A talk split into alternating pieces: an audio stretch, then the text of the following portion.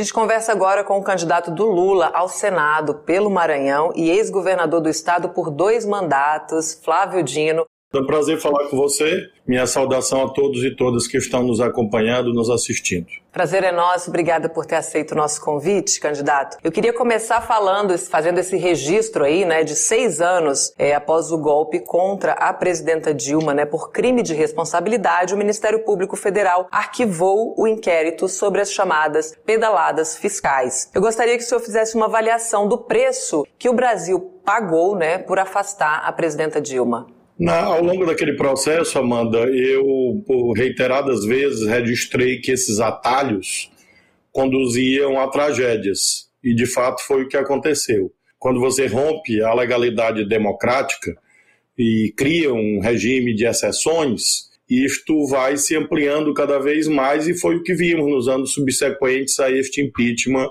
com esta justificativa é, fake das chamadas pedaladas fiscais. Então, as tais pedaladas, que ninguém ao certo nunca definiu e não se encontrava se encontravam tipificadas como ilegalidade em nenhum momento, nem na, nas normas, nem na jurisprudência, resultaram no aprofundamento nos anos é, recentemente transcorridos, em que a legalidade foi várias vezes rasgada, seja no que se refere a operações judiciais, policiais, é, resultando, criando um ambiente de vale tudo que resultou na vitória dessa desse trágico presidente é, que é o Bolsonaro. Então, romper a legalidade, romper a Constituição, rasgar a Constituição como foi feito, sempre cobra o preço muito alto. Infelizmente, vimos isso na longa noite da ditadura e vimos agora isto com esse governo Bolsonaro.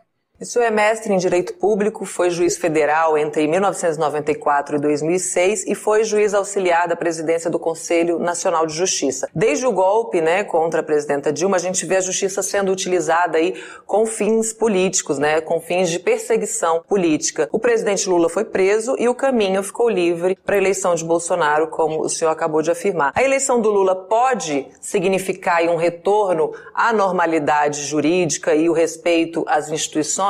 E por quê? Eu tenho convicção que sim, que vai é, representar esse retorno. Eu tenho absoluta certeza de que hoje essa ampla frente que se reúne em torno do presidente Lula tem essa expectativa, independentemente de nuances ideológicas que são normais no regime democrático, de que haverá uma, uma estabilidade, uma previsibilidade básica para que as instituições possam funcionar adequadamente.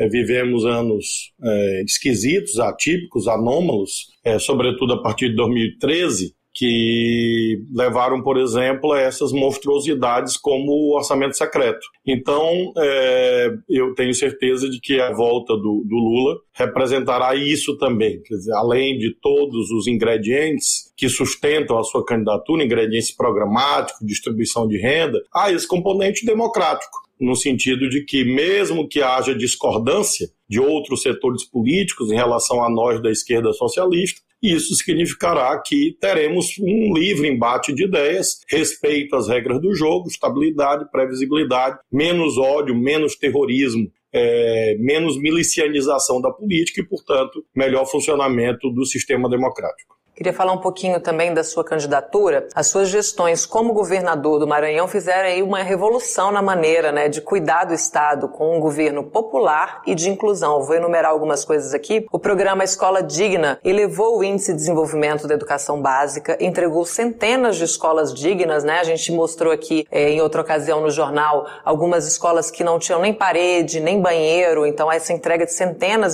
de escolas com dignidade para os estudantes, 26 novos hospitais entregues e mais de 50 unidades de saúde que foram abertas desde 2015. E o Maranhão tem também a maior rede de restaurantes populares do Brasil. São 160 unidades oferecendo aí almoço e jantar diariamente a, a um real, né? O valor de um real. E o estado do Maranhão também teve a menor taxa de mortalidade por coronavírus em todo o Brasil. Quais são os desafios agora no Congresso Nacional, né? Do Congresso Nacional da nova bancada a partir do ano que vem para a recuperação do Brasil e o que, que a gente pode esperar da sua atuação como senador? No governo do estado, Amanda, nós priorizamos esses programas sociais a que você fez referência. É, o programa Escola Digna, de fato, resultou inclusive na colaboração com os municípios, melhorando escolas municipais, como você aludiu, escolas que de barro, de palha, barracões, e nós construímos unidades, entregamos aos municípios. É, nós conseguimos praticar ao longo de todo o nosso governo o maior ou um dos maiores salários de professor do país, sempre o primeiro ou segundo colocado desde que cheguei ao governo, é, mostrando o respeito à categoria, aos servidores públicos de modo geral, e pretendo levar essa experiência para o Senado em torno dos mesmos, mesmos temas a que você aludiu. Creio que nós temos dois desafios meio dois desafios que são caminhos para que nós consigamos cumprir novas metas sociais. Quais são esses dois desafios instrumentais, eu diria? O primeiro, o fim do orçamento secreto, que hoje é uma fonte de roubalheira, de corrupção, de peculato de desafetação do dinheiro federal dos seus reais destinos, ou daquilo que deveria ser os seus reais destinos, ou seja, servir à cidadania, servir à população. O outro desafio instrumental é a reforma tributária. Nós temos um sistema tributário que penaliza os que menos têm e acaba criando um regime diferenciado, privilegiado para os mais ricos, mais poderosos, multimilionários, supermilionários é, e faço questão de frisar isso porque às vezes a classe média se inclui nisto. Não, não estou falando disso. Eu estou falando de patrimônios superiores a 50, 100, 150 milhões de reais que estão com uma tributação abaixo da média praticada nos países da OCDE, ou seja, países capitalistas, e com isso acabam acaba havendo, além da injustiça social, é, supressão de condições do Estado prover serviços públicos a quem mais precisa. Então, esses dois desafios instrumentais me parecem essenciais para que a gente alcance aquilo que é o principal: melhorar a educação, melhorar a ciência e tecnologia, saúde, retomar Minha Casa Minha Vida, abrir restaurantes populares em todo o país, todo eu defendo que o presidente Lula abra 4 mil restaurantes populares, porque isso é viável, é possível e é um efeito imediato de melhoria das condições de vida da população. Para isso, são necessários recursos e creio que a gente vai conseguir pelos caminhos a que fiz referência.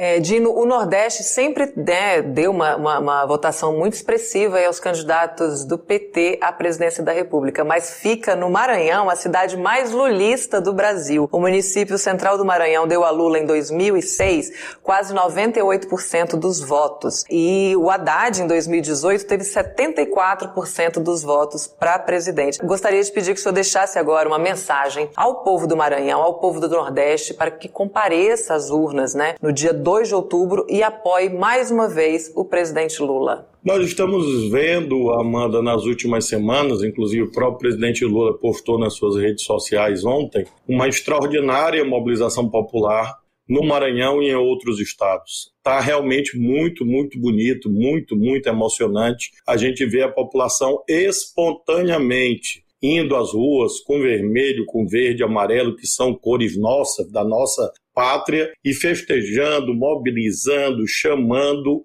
para o voto no presidente Lula e nos candidatos que ele apoia nos estados. No caso do Maranhão, Brandão, 40, Flávio Dino, 400. Então, esse espírito está sendo muito bonito e eu estou muito otimista de que a gente vai novamente estar nesse ranking dos estados que darão a maior votação ao nosso campo político, ao nosso campo democrático popular liderado pelo presidente Lula e evidentemente é muito muito importante que esse espírito alegre, vitorioso, esperançoso se materialize com o voto no domingo. Então, deixo essa mensagem. Vamos comemorar, mobilizar, ir para a rua antes, durante e depois da eleição, proteger a democracia. Vamos ganhar no primeiro turno. Para isso é importante o comparecimento de todos e todas. Tenho certeza que não só o Nordeste, como a Amazônia brasileira farão a sua parte. E tenho certeza que as demais regiões também vamos ter uma grandiosa vitória se Deus quiser, agora no domingo. Que assim seja, candidato. Está lançado aí o desafio, essa competição para lá de saudável. Qual é o estado que vai eleger Lula com mais votos? Muito obrigada pela sua participação. Uma ótima última semana aí de campanha, de trabalho junto aos eleitores e até a vitória. Até a vitória. Vamos juntos. Vamos lá, vamos vencer. Vamos sim.